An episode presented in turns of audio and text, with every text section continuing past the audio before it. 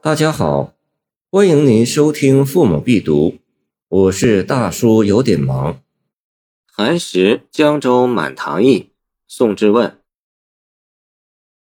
去年上巳洛桥边，今年寒食庐山曲。遥怜拱树花应满，福建梧州草新绿。梧州春草蓝杜芳，感物思归怀故乡。一骑明朝发何处？原声今夜断君肠。宋之问在武后中宗朝颇受宠幸。睿宗继位后，以知问常府张易之武三思，配徙钦州（今广西钦州东北）。见《旧唐书·宋之问传》。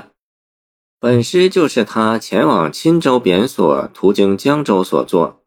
江州今江西九江，满堂驿一作蒲塘驿，是江州一个小驿站名。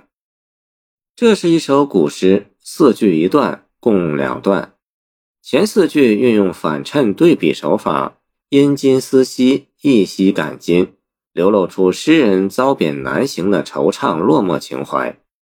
去年上巳洛桥边，今年寒食庐山曲。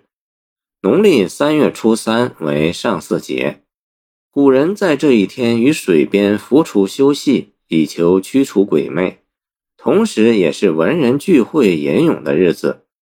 去年上巳节，诗人尚在京城，于洛水边参与修戏盛事，与同朝文士饮酒赋诗，是何等热闹！何等欢畅！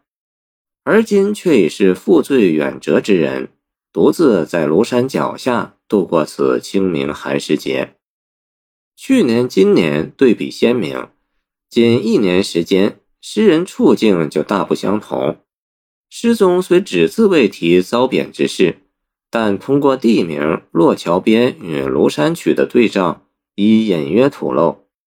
再者，寒食节正是百草千花的大好春天时节，眼前又是景色秀丽的庐山，可诗人毫无欣赏兴致，反念念于去年上巳洛桥边休息时，对京华游乐的追忆和向往，也正暗示出诗人此时内心的孤独凄愁。三四句是想象中的京华与眼前的现实相比衬。第三句上承首句而发，巩县在洛水西岸，为洛阳进击之地。前人往往巩洛连称，如西晋潘岳《西征赋》，卷巩洛而掩涕。诗人由去年的洛桥修戏进一步思及而今经洛风物。他去年年底离开洛阳时，正是隆冬季节，现在已是春归大地了。想象中，洛阳城内应是满树堆花，春意盎然了吧？遥怜二字是诗人情感所系。身为主臣，不忍离京，却被迫离京。此时身在江州，回望京洛，只能遥遥寄情于花树了。江州古属吴地，故诗中把江中小舟称作吴舟。诗人身在江州，回望京华。遥怜洛阳草木花树，但眼中所见为江中小舟一片新绿而已。后四句感悟思归而不得，抒发断肠之悲。先重复梧州春草，以承上启下。诗人有感于眼前春光，归思更切。感物思归怀故乡，是本诗主旨所在。故乡当指洛阳。宋之问虽不是洛阳人，但他长期在此生活，感情深厚。更主要的是，相对于他即将要去的南方蛮荒之地而言，整个北方、整个中原地区皆是他的故乡。结句“一骑明朝发何处？原声今夜断君肠。”自我设问，感情沉痛哀婉。诗人清楚的知道，身为南窜逐臣。